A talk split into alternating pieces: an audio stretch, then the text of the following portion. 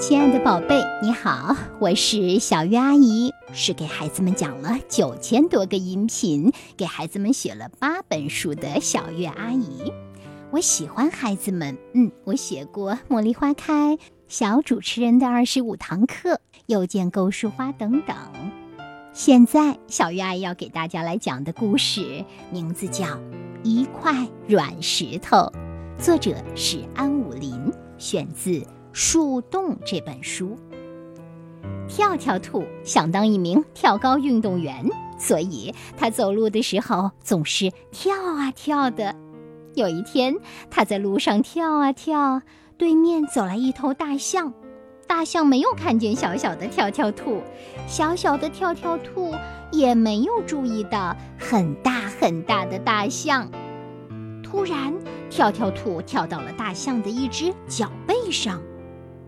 咦，跳跳兔感到很奇怪，这是一块软石头吗？站在大象的脚背上，他看见了高高的大树。他想，我要是能跳到大树上去，太阳都会为我鼓掌的。跳跳兔在大象的脚背上开始热身准备，它跳来跳去不要紧。可是大象觉得不舒服了。大象想：“这是什么小东西呀？敢在我的脚上跳来跳去！哎呀，痒死了！”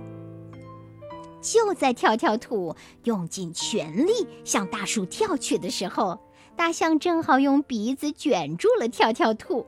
大象轻轻地一抖鼻子，跳跳兔就被扔到了树杈上。我跳到树上了！我跳到树上了！跳跳兔快活地喊道。可是，跳跳兔马上就不高兴了。怎么办？他可没有勇气再跳下去。跳跳兔的眼泪吧嗒吧嗒地掉下来，正好落在大象的耳朵上。大象抬头一看，啊！是跳跳兔在哭呢，大象说：“嘿，小家伙，快下来！我还以为下雨了呢。”跳跳兔说：“我，我，我不敢跳。”大象伸出长长的鼻子，把跳跳兔救了下来。跳跳兔落在大象的脚背上，他这才知道。原来那块软石头是大象的一只脚呀！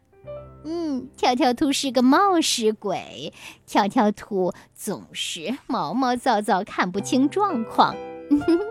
不过，他是一个懂得害怕的孩子，也是一个懂得求助的孩子，所以后来他就平安的落地了。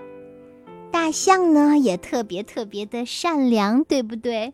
虽然它对跳跳兔有那么一些不满，比如说当它的脚感觉到痒痒不舒服的时候，它并没有很生气哦。它是一个很有同情心的人，嗯，同情心的大象。你看跳跳兔的眼泪，就让它有些心疼啦，所以它觉得应该帮帮跳跳兔。这真是一块特别特别可爱的软石头。小鱼阿姨说：“这个软石头三个字呀，得加个引号。”嗯，你喜欢这个故事吗？如果喜欢呀，可以重听，也可以找到小鱼阿姨更多的故事来听，对比一下为什么你特别喜欢这个故事呢？说出你的理由好不好？小鱼阿姨期待能够听到你的留言反馈，好吗？谢谢你，祝你听故事快乐，收获知识和智慧，还有善良的心。